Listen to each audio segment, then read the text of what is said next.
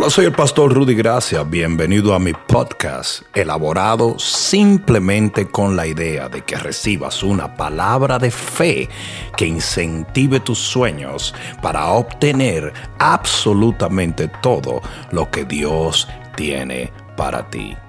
Libro de Lucas capítulo 21 versículo 7. Y yo voy a hablarle de supervivencia en el tiempo final. Lucas 21, 7. Y le preguntaron diciendo, maestro, ¿cuándo será esto? ¿Y qué señal habrá cuando estas cosas estén para suceder? Él entonces dijo, mirad que no seas engañados, porque vendrán muchos en mi nombre diciendo, yo soy el Cristo y el tiempo está cerca, mas no vayáis en pos de ellos. Y cuando oigáis de guerras y de sediciones, no os alarméis porque es necesario que estas cosas acontezcan primero, pero, digan, pero, el fin no será inmediatamente. ¿Están escuchando? Entonces les dijo, se levantará nación contra nación y reino contra reino. Y habrá grandes terremotos en diferentes lugares, hambres y pestilencias y habrá terror y grandes señales del cielo. Alguien diga amén. Versículo 25 dice, entonces habrá señales en el sol, en la luna y en las estrellas. Y en la tierra angustia de las gentes confundidas a causa del bramido del mar y de las olas. Desfalleciendo los hombres por el temor y la expectación de las cosas que sobrevendrán en la tierra, porque las potencias de los cielos serán conmovidas. Alguien diga amén. Y versículo 36 y con esto terminamos la lectura. Velad, dale un codazo al que está a tu lado, dile, velad. Tiene que ser un codazo antihigiénico, ¿verdad? Pausterizado y homogenizado. Quiero decir un codazo antibacterial velad, pues en todo, pues en todo tiempo orando que seáis tenidos por dignos de escapar de todas estas cosas que vendrán y de estar en pie delante del Hijo del Hombre. ¿Cuántos pueden decir amén? ¿Cuántos pueden decir amén?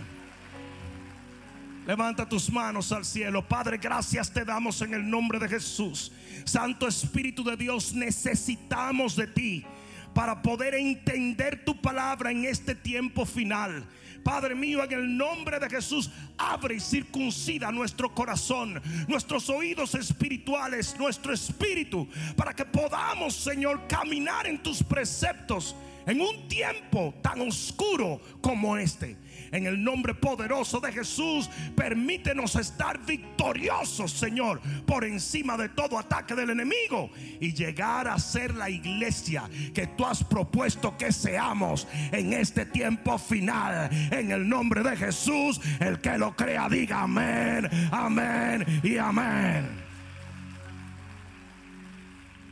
Siéntate un momento, por favor.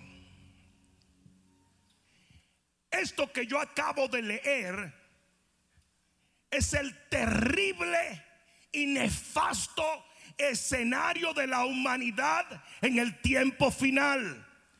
Y aquí están envueltos los tres tiempos de tribulación. Hay tres tiempos, tres estados de tribulación. El primero es tribulación o dolores de parto. Y es lo que se describe aquí al principio, cuando dice, esto va a pasar y va a haber nación contra nación y reino contra reino y pestilencias y terremotos, pero todavía el fin no es inmediato. El segundo estado de tribulación es la gran tribulación o los problemas de Jacob que comienzan o se inician después del rapto de la iglesia de Cristo Jesús. Mientras la iglesia sube, los juicios bajan. ¿Cuántos dicen amén? Y el tercero es el gran día del Señor, que es toda la tribulación que acontece después de la gran tribulación. Hasta ahora me están entendiendo. ¿Por qué lo estoy hablando y recalcando una vez más? Porque nosotros, los que hemos sido redimidos, los que tenemos comunión con Dios, los que somos parte de la iglesia elegida del Señor, no vamos a pasar los dos últimos, pero sí el primero. Hasta ahora me están entendiendo. Y usted está llamado a no solamente sobrevivir a este tiempo, sino a triunfar sobre todo lo que está aconteciendo en la tierra. Escucha esto. En el versículo 25 y 26 del texto que acabamos de leer, dice, entonces habrá señales en el sol, en la luna, en las estrellas, y en la tierra angustias, digan angustias, de las gentes confundidas, digan confundidas, a causa del bramido del mar y de las olas. Versículo 26, desfalleciendo o muriendo los hombres por el temor y la expectación de las cosas que sobrevendrán en la tierra. Entonces escucha, viene un tiempo donde mucha de la gente que está a tu alrededor va a desfallecer literalmente por el temor de todo lo que está aconteciendo. Es más, hay hasta una repercusión espiritual en ello, porque en Mateo 24, 12 dice, y por haberse multiplicado la maldad, el amor de muchos se enfriará. La palabra maldad es anomia, que quiere decir transgresión a la ley y a la voluntad de Dios. Entonces, este tiempo, como diría un colombiano, va a estar tan berraco, va a estar tan bravo, va a estar tan imposible, que mucha gente va a decaer. Y muchos que estaban siguiendo al Señor se van a alejar de Él. Viene lo que existe, la gran apostasía que es cuando muchos en la iglesia se van a ir del camino de la verdad para seguir doctrinas de demonios. Hasta ahora me está siguiendo. Y todo esto es parte de un plan del enemigo. La Biblia dice claramente que el día en que suene la trompeta, uno será quitado y el otro será dejado. Eso quiere decir que un gran porcentaje de los que profesan ser cristianos van a quedarse. Hasta ahora me están entendiendo. Este tipo de persona que desfallece, que se enfría, que es vencido por este tiempo, se contrasta con el versículo 36, que son los que van a lograr triunfar, sobrevivir y obtener victoria en este mismo tiempo. Ah, no, no, no, no, no, no, parece que no me están escuchando. mira lo que dice el 36. Velad pues en todo tiempo orando que seáis tenidos por digno de escapar de todas estas cosas que vendrán y de estar en pie delante del Hijo del Hombre. O sea que lo que la Biblia dice aquí es que va a haber un grupo de gente que va a perder su corazón, va a perder su fe, va a perder su fervor, pero va a haber otro grupo de personas que va a tener más fuego, más gloria, más bendición, que va a estar de pie y no tirado, que va a estar firme y no sacudido, que va a estar enfocado y no desviado. Alguien va a tener que decir amén. En el peor momento de la tierra habrá gente que va a caer. Pero habrá muchos que van a permanecer de pie delante del Hijo. Ah, no, no, no, no, no. No, me están escuchando. No me están escuchando. Yo quisiera saber si hay alguno de esos aquí. Si hay alguno que están preparándose para permanecer en pie delante del Señor. Y la clave es oración. Lo, lo, voy a decir otra vez. La clave para sobrevivir y tener victoria en este tiempo final es la oración.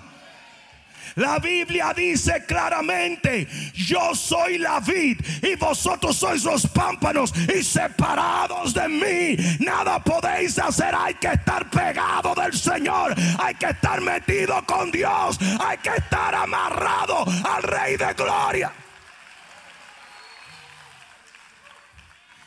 La oración Aquí dice el que ora en todo tiempo, el que vela en todo tiempo. No, no, no, no. No es un tipo de oración como lo que tienen muchos cristianos, señor, señores. No, no, no, no.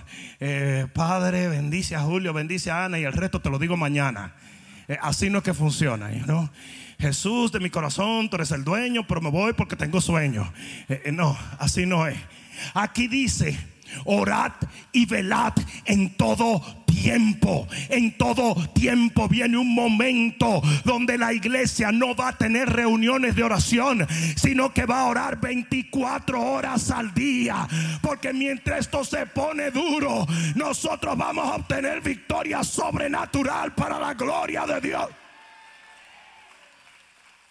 Yo les anuncié a ustedes que vendrían enfermedades que la ciencia no iba a poder sanar. Que vendrían problemas políticos que el hombre no iba a poder resolver. Que vendrían situaciones sociales que la gente no iba a poder arreglar. Y en ese momento hay que levantar sus ojos al cielo. La iglesia que triunfa en los postreros días es una iglesia que ora, que clama, que busca de Dios. No, no, no, no, no. Ahora bien, es por eso que el Salmo 91 tiene una aplicación escatológica. ¿Cómo? Sí. El Salmo 91 es literalmente una guía de supervivencia de los postreros días. Es por eso que nosotros nos vamos al Salmo 91 y nos damos cuenta que en el versículo 3 dice, Él te librará del lazo del cazador. Y en Lucas 21, 8 dice que el primer, la primera advertencia de Jesús es mirad que nadie os engañe. Porque eso es lo que es un lazo de cazador. Un lazo de cazador es un engaño a una presa. Es algo que el cazador esconde entre las, hojas, y se siente esperar. Y de repente viene un incauto, un animal incauto y cae en el lazo. Y por eso, oye bien, en el versículo 35 del capítulo 21 del libro de Lucas, mira lo que dice. Porque como un que, como un lazo, vendrá este tiempo de tribulación sobre todos los que están sobre la tierra. Entonces, oye bien, cuando aquí dice en el Salmo 91 que el Señor te va a librar del lazo del cazador, tú puedes estar seguro que Él te va a librar del lazo del cazador. En el versículo 3 del Salmo 91 dice también que te va a librar de la peste destructora. Hay gente que ni siquiera creía que existían pestes hasta que llegó Coronita. En Lucas 21, 11 dice que habrá pestilencias. Habrá pestilencia. En el versículo 6 del Salmo 91 dice, no temerás ni a pestilencia ni a mortandad. ¿Por qué no vamos a temer a pestilencia y a mortandad? Porque el Señor está con nosotros no quiere, escuchen, no quiere decir, saben que mucha gente me dice, pastor, es que tú dices que el coronavirus no existe. Are you kidding? Am I stupid? La gente cree que uno es un idiota o qué. En ningún momento yo he dicho que el coronavirus ni que no existe ni que no es serio. Lo que yo sí he dicho es que hay un nombre que es más poderoso que COVID-19. Se llama Jesús de Nazaret. Nombre sobre todo nombre en los cielos, en la tierra y debajo de la tierra. Ante ese nombre se tiene que doblar toda rodilla, todo demonio, toda enfermedad, toda pestilencia. Alguien diga amén. Yo dije, alguien diga amén. Aleluya. Ese es nombre sobre todo nombre. Sí, sí, una de las cosas que a mí me llama la atención es que David nunca le llamó a Goliat gigante. Porque tú nunca exaltas a tu enemigo. Usted exaltas a tu Dios. Nunca le llamó Goliat gigante. Todo el mundo le llamaba Goliat gigante, menos David. Y usted no puede, como hijo de Dios, llamarle al COVID-19 un gigante. Porque no lo es. El gigante de gigantes es Jehová. Aleluya. En el versículo 5 del Salmo 91 dice, no temerás al terror nocturno ni saeta que vuele de día, porque Lucas 21, 9 dice que habrá guerras. Saeta era una flecha, dice que vuele de día y terror nocturno. Y, se está hablando de guerra, de rumores de guerra.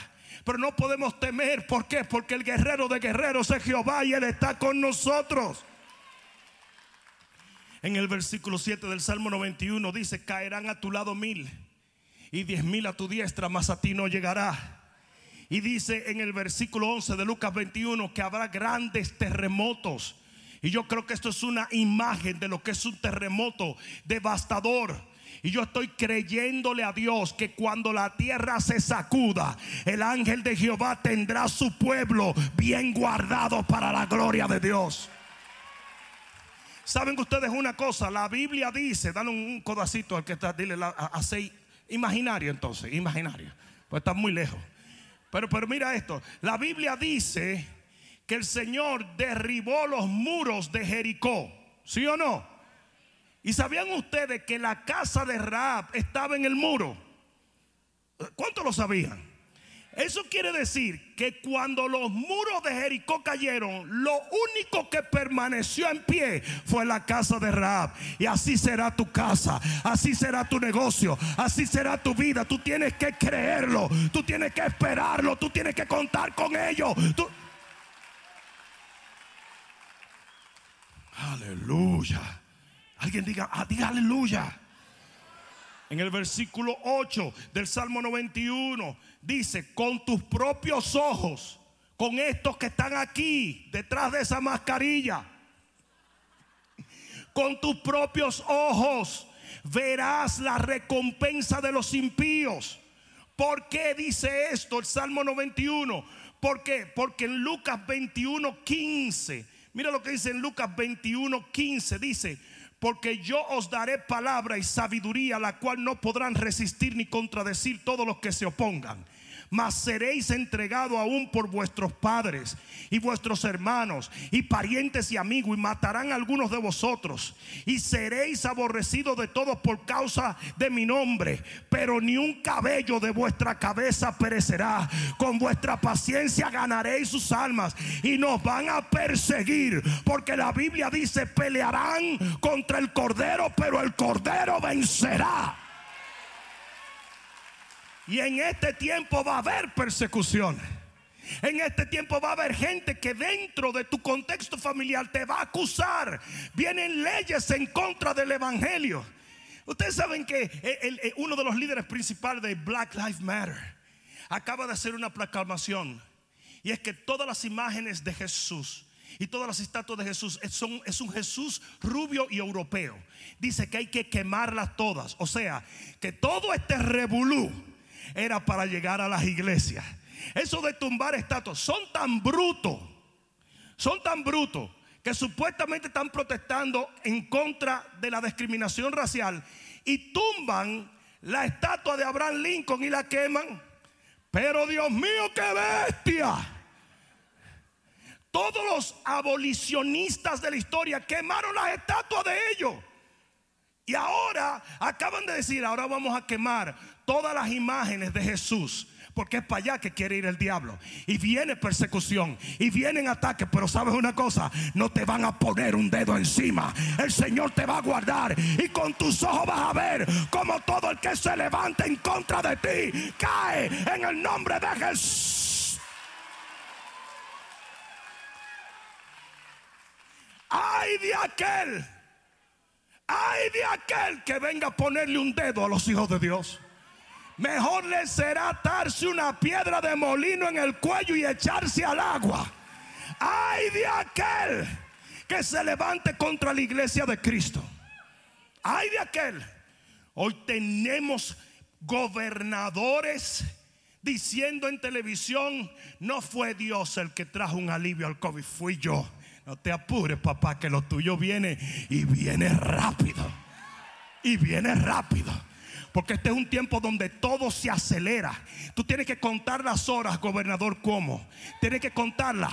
Tienes que contarlas porque cada hora que pasa Dios te está dando una oportunidad. Arrepiéntete antes de que sea demasiado tarde. God is coming for you, my friend. God is coming for you como viene detrás de todos estos demonios que se están metiendo para destruir esta nación.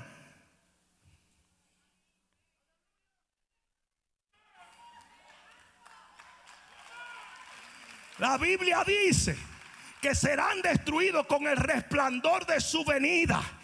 No es cuando Él llegue, es con el resplandor, es cuando Él se acerque. Es en este tiempo que van a caer destruidos todos los que se levantan contra la iglesia del Dios viviente.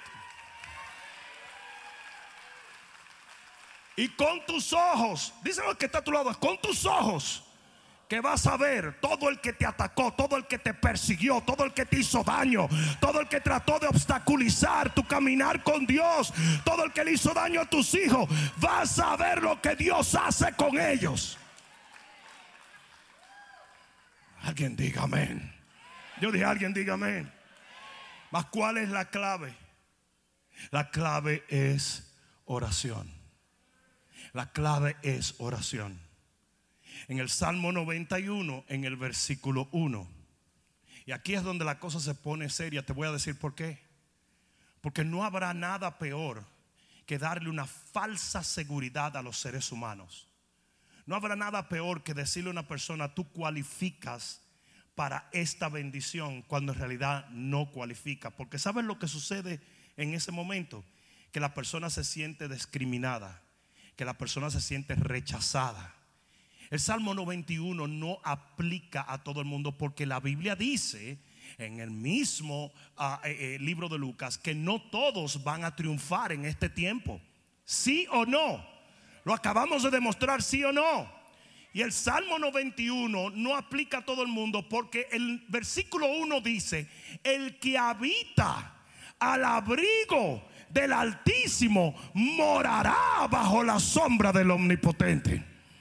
O sea que no está hablando de todo cristiano porque no todo cristiano y no todo el que va a la iglesia y no todo el que profesa ser evangélico habita al abrigo del Altísimo.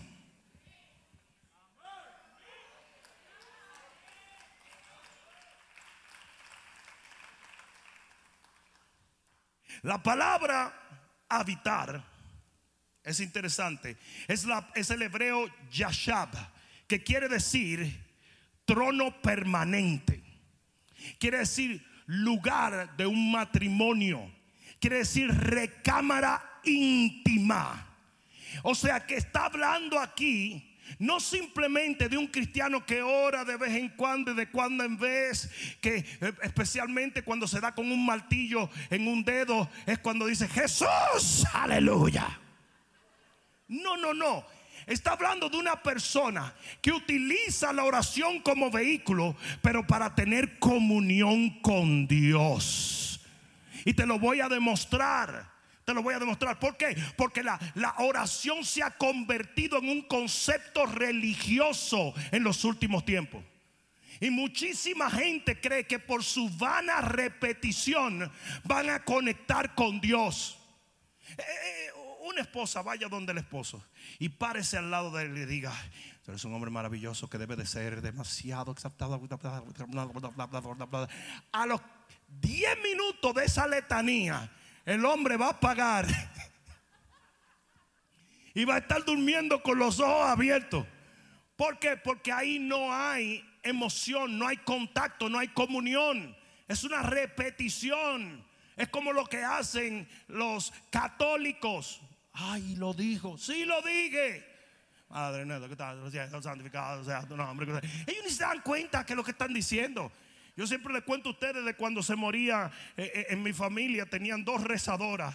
Dos rezadoras, ustedes saben lo que son rezadoras, ¿verdad?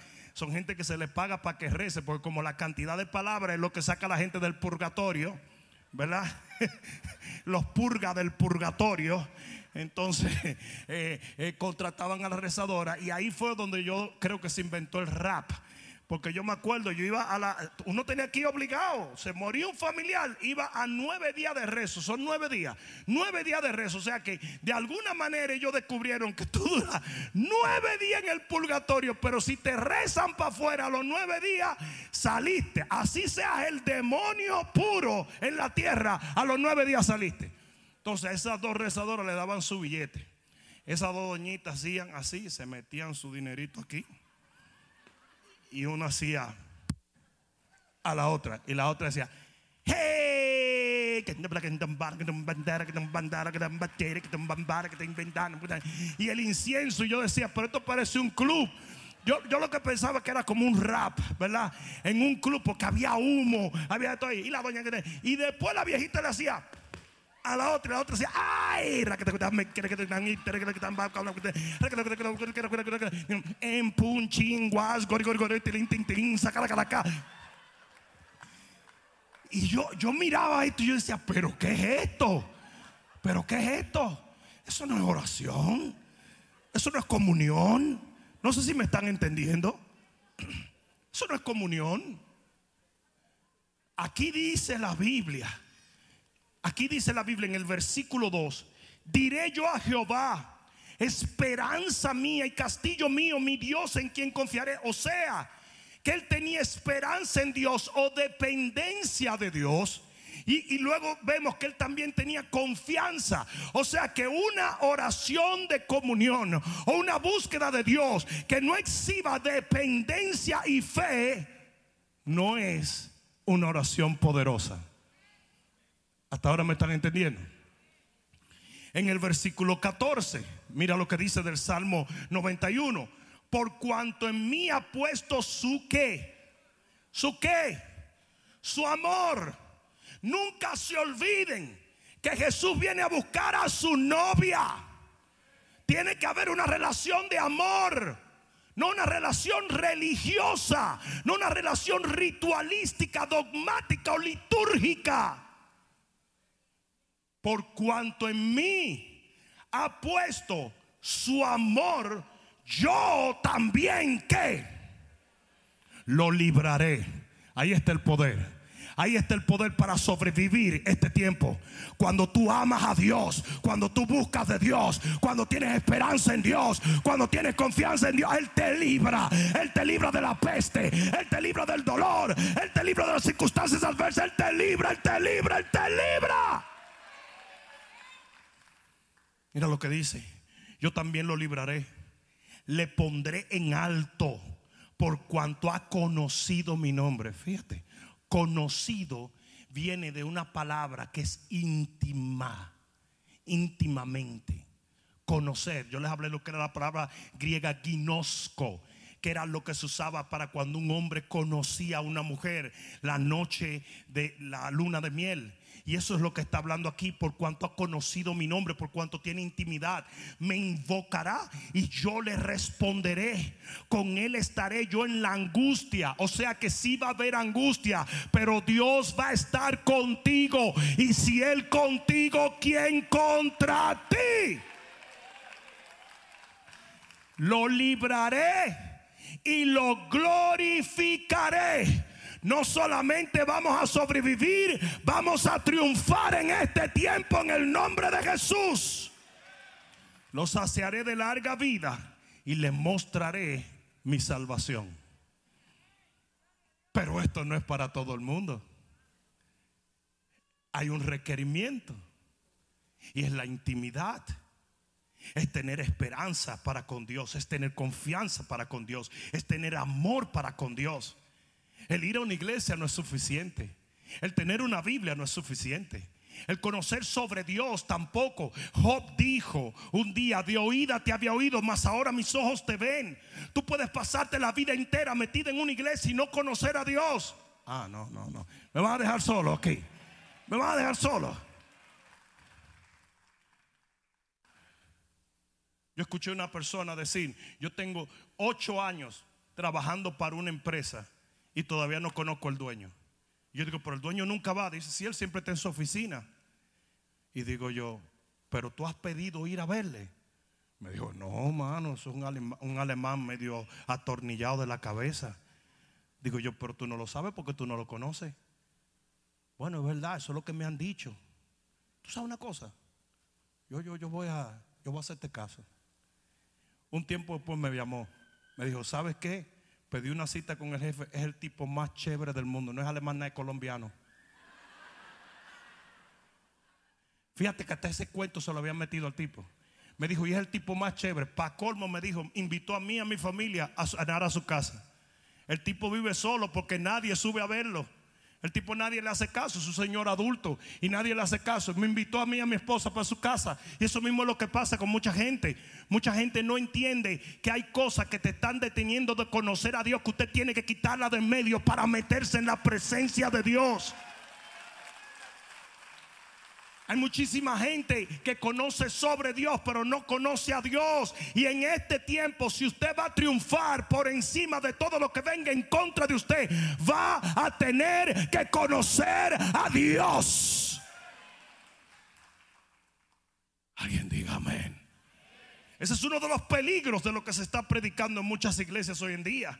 Porque mucho de lo que se está predicando en iglesias hoy en día es más conocer técnicas que conocer a Dios. Y cinco pasos por aquí y tres pasos por allá. Parece como, como lambada o, o, cha o qué sé yo. Como una lección de baile. Cuatro pasos aquí, cuatro pasos allá, cuatro caderazos por aquí. ¿Qué es eso? Y todo tiene que ver con el hombre. Nada tiene que ver con Dios. Esto es la vida eterna que te conozcan a ti, Padre, y a tu Hijo Jesucristo. El reino tiene que ver con Él, con Él, con Él. Alguien diga amén. Escucha esto. ¿Por qué? ¿Por qué una relación íntima con Dios causa una protección sobrenatural en un tiempo como este? Qué bueno que lo pregunta. Porque el Salmo 91 lo dice. En el versículo 11 dice, pues a sus ángeles mandará acerca de ti que te guarden en todos tus caminos en las manos te llevarán para que tu pie no tropiece en piedra. Sobre el león y el aspid pisarás y hollarás al cachorro del león y al dragón. O sea que todo tipo de demonio que se manifieste en este tiempo, por cuanto usted va en los brazos de los ángeles, ellos van a ser derrotados delante de ti. La iglesia tiene que aprender a caminar en la dimensión sobre sobrenatural de los ángeles del... ¿A quién yo vine a hablarle hoy? Cuando tú tienes una relación íntima con Dios, Él envía sus ángeles, no son tuyos, son de Él. Él envía sus ángeles a cargarte para que no tropieces. Si mucha gente va a tropezar en este tiempo, pero los que viven bajo la sombra de Dios van a caminar por encima de toda potestad, de todo demonio. Vamos, vamos a darle un grito de gloria al Señor. Aleluya. Aleluya. Es importante que entendamos que así como hay una invasión de demonios en estos días postreros, hay una invasión de ángeles también. Y ellos van a trabajar con los hijos de salvación. Pero para eso es imprescindible que haya una relación íntima con el dueño, el jefe, el mero mero de todos los ángeles. No sé si me están entendiendo. Mira lo que dice en, Mateo capítulo 26, versículos 51 al 53. Mateo 26, versículo 51 al 53. ¿Alguien está aprendiendo algo? Mira lo que dice. Pero uno de los que estaba con Jesús, extendiendo la mano, sacó su espada e hiriendo a un siervo del sumo sacerdote, le quitó la oreja. Ustedes saben quién era ese, ¿verdad? Pedrito. No Pedrito el de aquí, Pedrito el de allá. Pero el tipo tenía tan mala puntería que tiró al cuello y se llevó la oreja. Dice que Pedro cuando venían a buscar a Jesús, ¿verdad? Saca la espada y le tira al siervo y le vuela una oreja. Y así muchos cristianos que creen que nosotros vamos a tomar armas contra el anticristo. Are you kidding? You're nuts. Tú estás tostado. Las armas de nuestra milicia no son carnales. este tiempo tú no lo vas a sobrevivir por métodos humanos.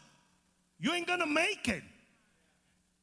Tu enemigo es espiritual. Ustedes se creen que todo esto del COVID es algo natural. Esto es espiritual, señores. Es espiritual. Son enemigos espirituales porque la Biblia lo describe así.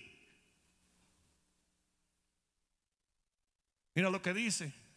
Dice que Pedro saca su espada, le tira, le corta la oreja y en el versículo 52 dice, entonces Jesús le dijo, vuelve tu espada a su lugar. De paso, no le dijo, no ande con espada. Le dijo, ponte en la cintura. Vamos a dejarlo ahí.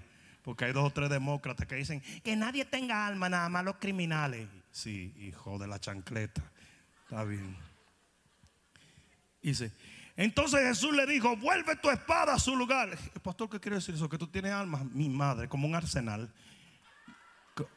Bazooka, granada. Yo tengo hasta un helicóptero esperando por cualquiera que se acerque. y todo el mundo tiene que tenerla. Pero si están diciendo los, babosos estos, defund the police. ¿Y ahora qué vamos a hacer? O te defiende, ok, ah, que me coman con papita, ¿verdad? Cuando dice...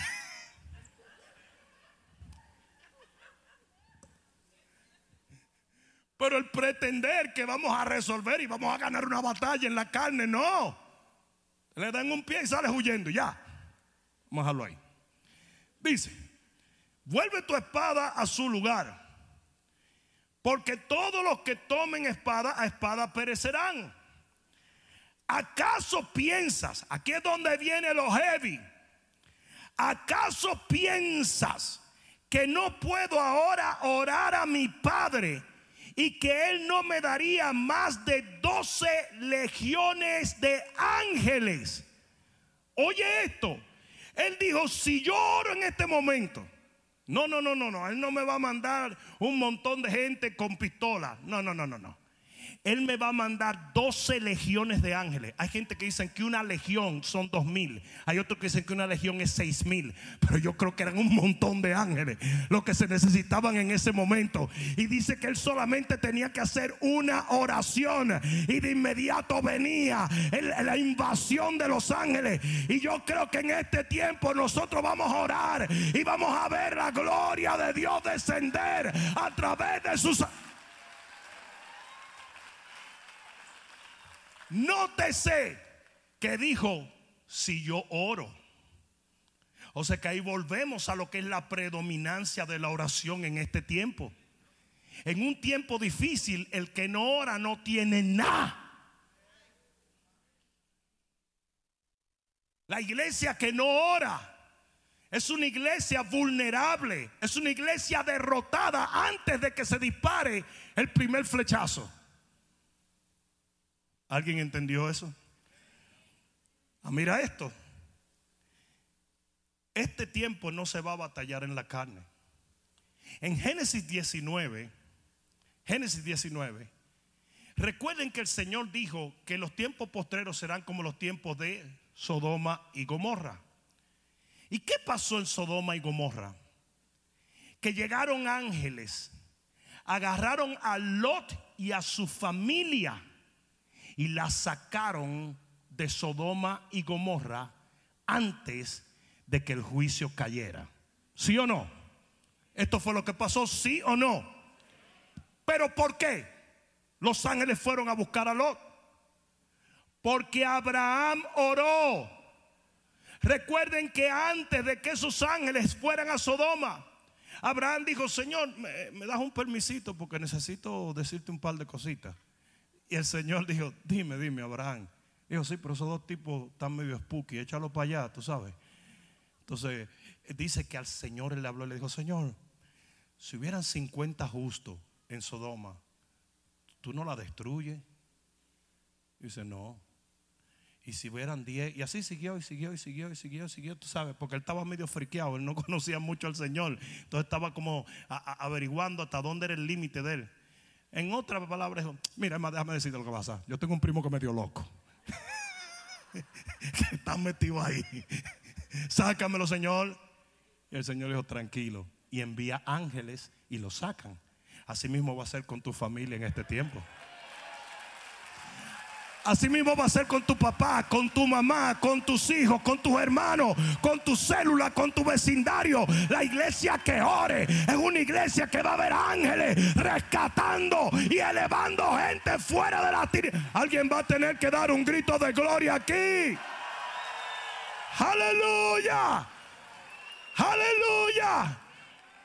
La iglesia que intercede, la iglesia que clama, la iglesia que tiene intimidad con Dios, la iglesia que toma a Dios aparte y le dice, tengo que hablarte de mi papá, de mi hermano, de mis hijos. Mira papá, están en Ecuador, están en Panamá, están en Venezuela. Llega, llega ya, arrebátalo Señor, en el nombre de Jesús. Llévalo.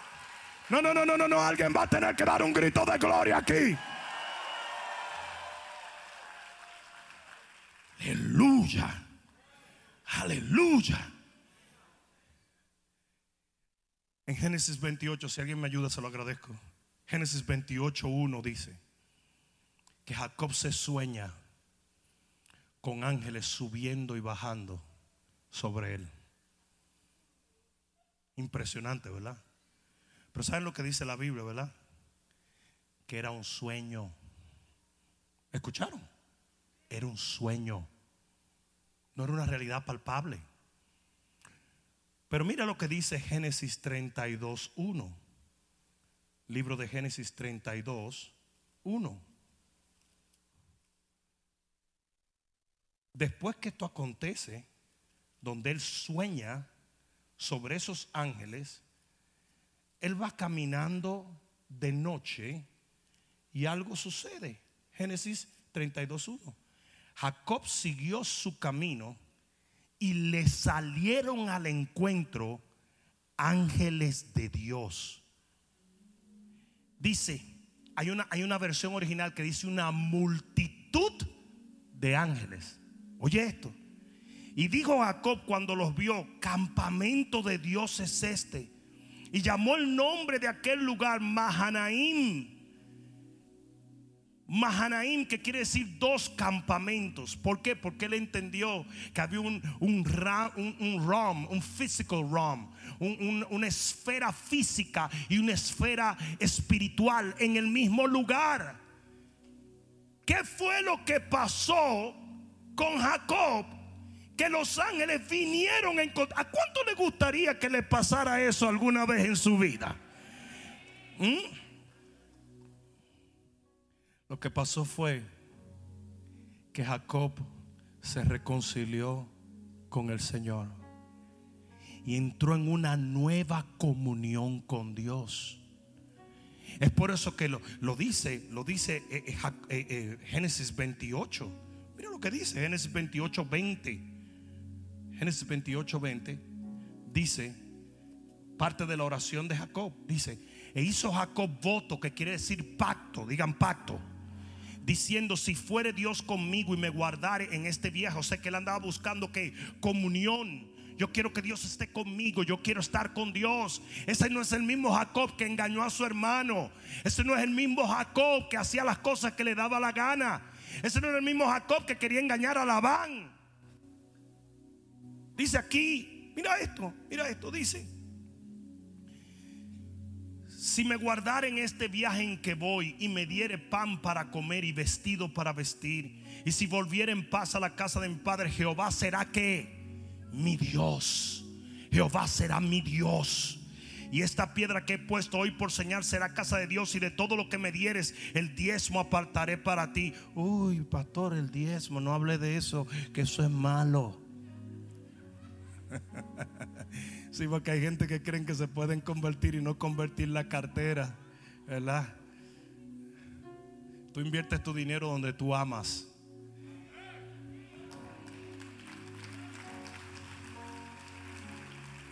No importa lo que te diga quien te diga. Tú pones tu dinero en lo que amas. Porque es a lo que le das valor. Y por eso es que el impío se vuelve loco con que tú diezme y ofrende. Eso es ofensivo para él. Si tú compras droga con el dinero está bien. Y si compras alcohol está bien. Pero no te atrevas a diezmar. Porque ellos no aman a Dios como tú lo amas.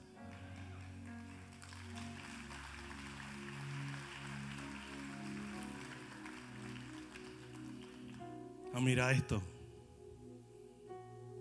Cuando Jacob entra en una comunión nueva con Dios, dice que iba caminando y cuando iba caminando, las multitudes de los ángeles salieron a su encuentro.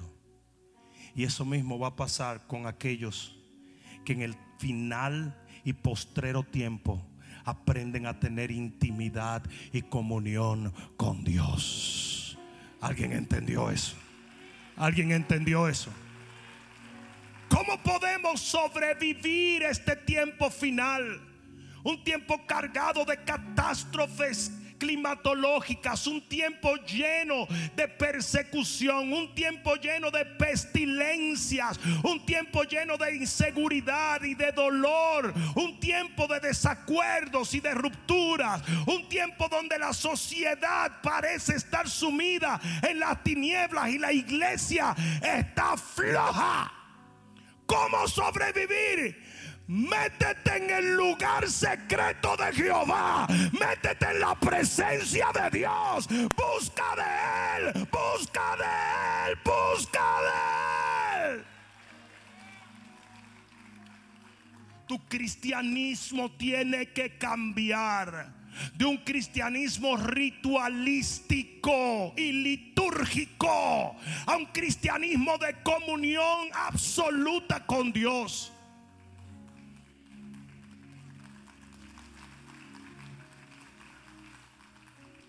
La iglesia cristiana ha pasado por uno de los tiempos más peligrosos. Y son tiempos donde se le ha adoctrinado al cristiano a ver lo humano y lo terrenal. Y eso es diabólico.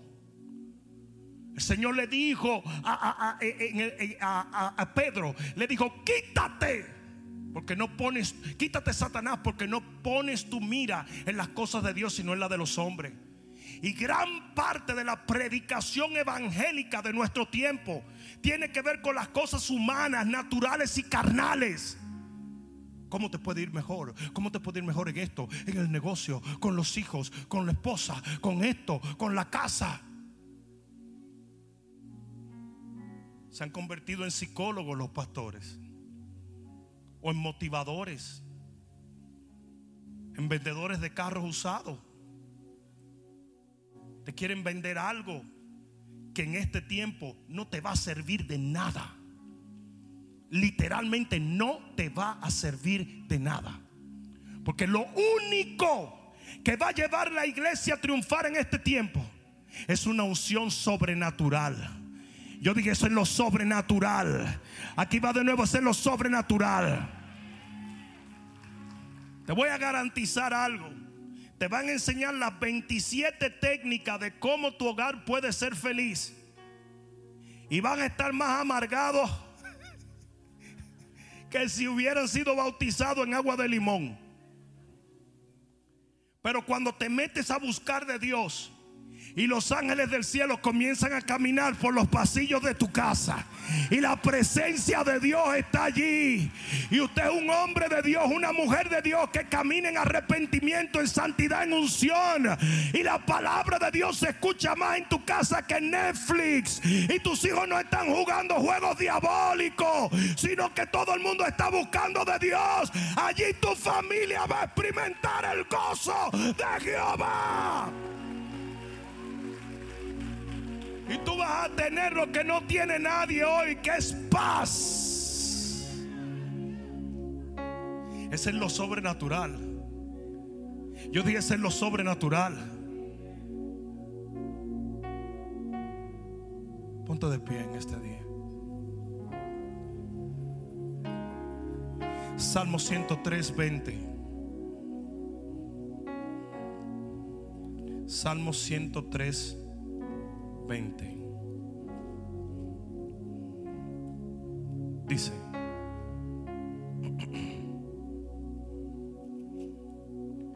bendecid a Jehová vosotros sus ángeles, poderosos en fortaleza, que ejecutáis que su palabra, no tu palabra, sino su palabra. Los ángeles no te obedecen a ti, obedecen la palabra de Dios. Lo voy a decir otra vez porque hay una doctrina por ahí. Como dice que los ángeles son ministradores a servicio nuestro, muchos creen que pueden comandar y ordenarle a ángeles. ¿Are you kidding? Los ángeles obedecen la palabra de Dios. Mira lo que dice. Mira lo que dice aquí. Dice, ejecutáis su palabra obedeciendo la voz de qué?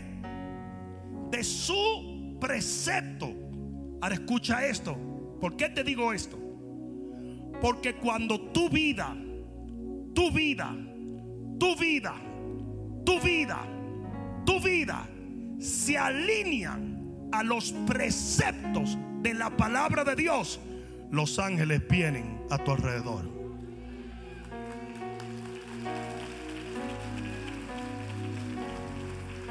Cuando usted está en comunión con Dios, cuando usted está alineado a la palabra, a la asignación de Dios, cuando usted está caminando en la voluntad de Dios, los ángeles rodean tu casa, rodean tu vida, rodean tu familia. alguien debió decir amén allí. Es por eso que voy a terminar con esto te vas a extrañar. Recuerden cuando Jesús dijo, yo puedo orar, yo pudiera orar, ¿verdad? Y mi papá me enviaría 12 legiones de ángeles. Para que tú entiendas el nivel de tribulación que había en ese momento, un solo ángel fue capaz de matar 300 mil personas en una noche. Y él iba a necesitar 12 legiones en ese momento literalmente había un ataque espiritual tan fuerte. Imagínate que el Señor está describiendo este tiempo como un tiempo peor que ese. Ah, escucha esto. Él le dice a Pedro, Pedro, guarda tu espada. Eso no funciona en la batalla que estamos batallando. ¿Y acaso tú crees que yo no pudiera orar en este momento? Y mi papá no me enviaría 12 legiones de ángeles. Pero mira lo que dice en el versículo siguiente, que es el versículo 54. Dice, y si yo lo hago, ¿cómo entonces se cumplirán las escrituras de que es necesario que esto acontezca? Otras palabras, él dijo, yo no puedo orar por legiones de ángeles, porque iría en contra de la voluntad de Dios para este momento. O sea, que la clave para que usted se vea rodeado de ángeles es cuando usted se alinea a la voluntad de Dios, a la comunión con Dios, a buscar de Dios. No, no, ustedes no me están oyendo. Ustedes no me están oyendo. Ustedes no me están oyendo. ¿Alguien entiende eso? ¿Alguien entiende? ¿Y dónde comienza esto? En habitar al abrigo del Altísimo. En buscarle a Él. Tú quieres sobrevivir este tiempo. Yo dije, tú quieres sobrevivir este tiempo. Tú quieres triunfar en el tiempo más nefasto que ha visto la humanidad. Tú quieres ver tu familia ser levantada en el preámbulo de nuestro destino eterno. Tú quieres ver la mano de Dios y la bendición de Dios y la protección de Dios en este tiempo.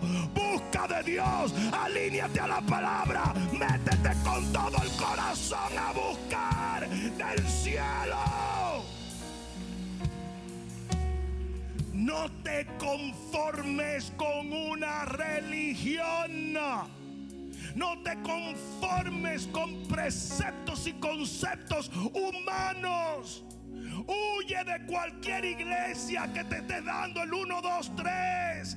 Tienen que apuntar a Dios y que tú busques a Dios. La vida eterna está en Él. Todo esto se va a quedar. Todo esto se va a quedar. Había pastores enseñándote cómo tu negocio puede. ¿Are you kidding? Todo se va a quedar. Todo se va a quedar. Muchos pastores están incitando a la gente a hacer castillos de arena. Castillos de arena que van a desvanecerse. Haz riquezas en los cielos. Busca de Dios. Métete en la intimidad con Dios. Los mensajes sobre buscar a Dios y ponerlo en el lugar de preponderancia tienen que volver. Tu vida de adoración, tu vida de búsqueda, tu vida de oración, tu vida de santidad, de arrepentimiento, tu vida de caminar con... My God, alguien va a tener que...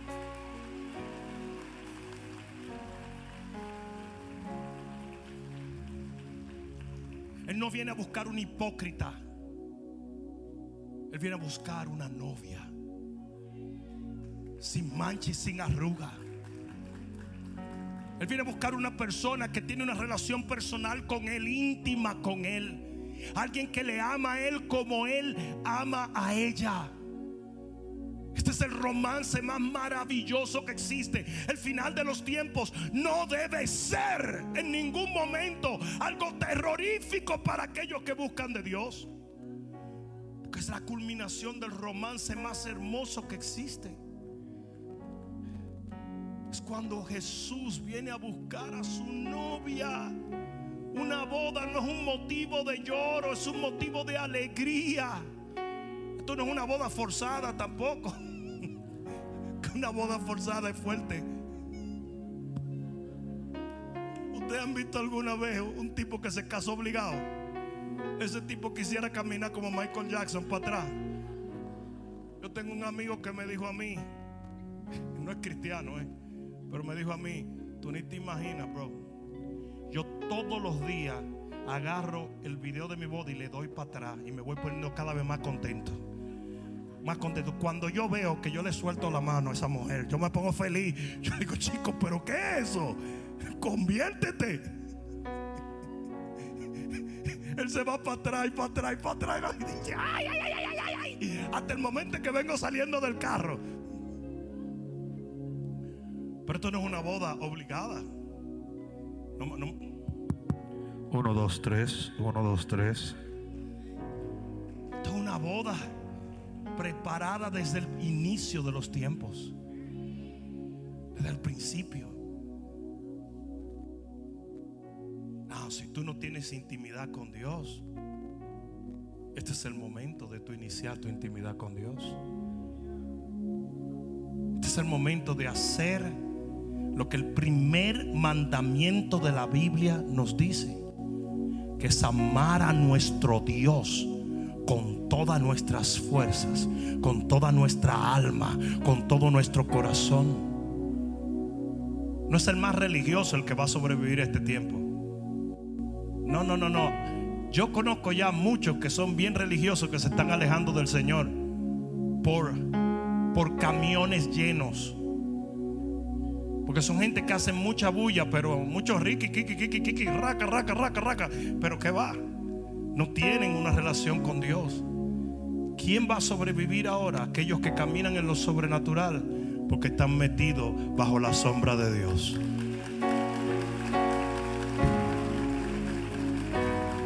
Amén.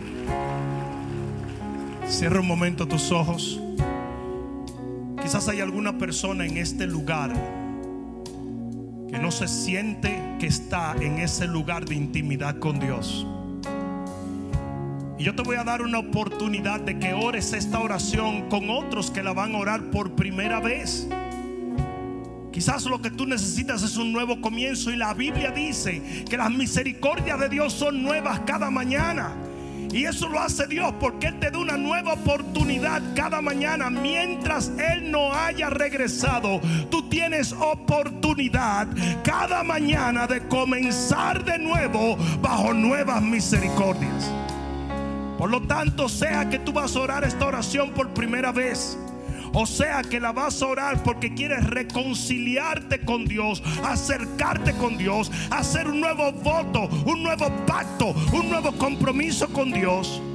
Yo te invito a que lo hagas de todo corazón.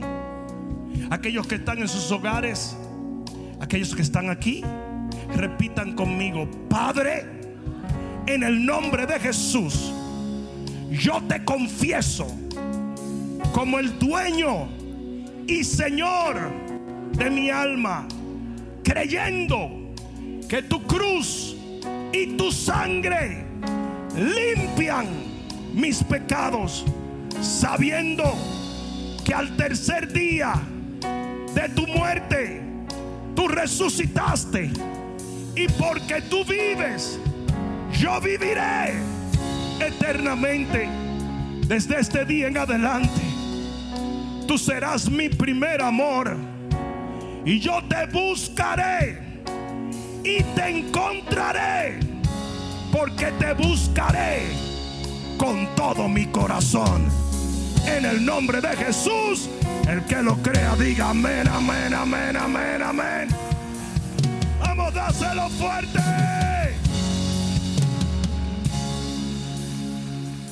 Ahora pon la mano en tu corazón y déjame orar por ti. Pon la mano en tu corazón. Padre, en el nombre de Jesús y mediante la unción de tu Espíritu. Yo vengo en contra de toda enfermedad y de toda dolencia.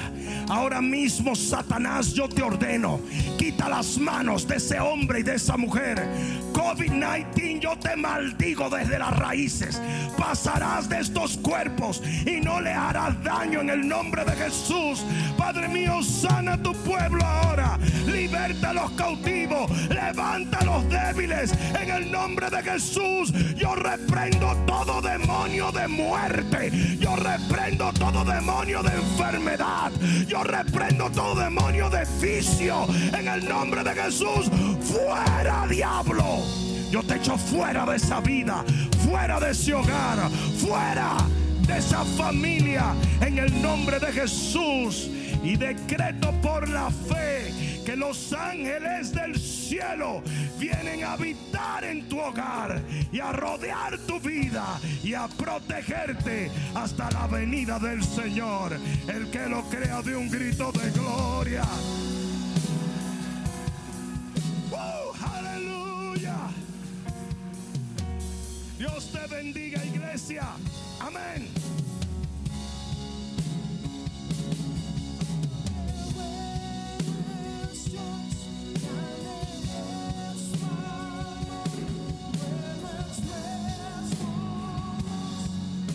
Espero que esta palabra cale profundamente en tu alma y que se convierta en pasos de fe que te permitan llegar al destino que nuestro Señor ha trazado delante de ti y de los tuyos. Dios te bendiga.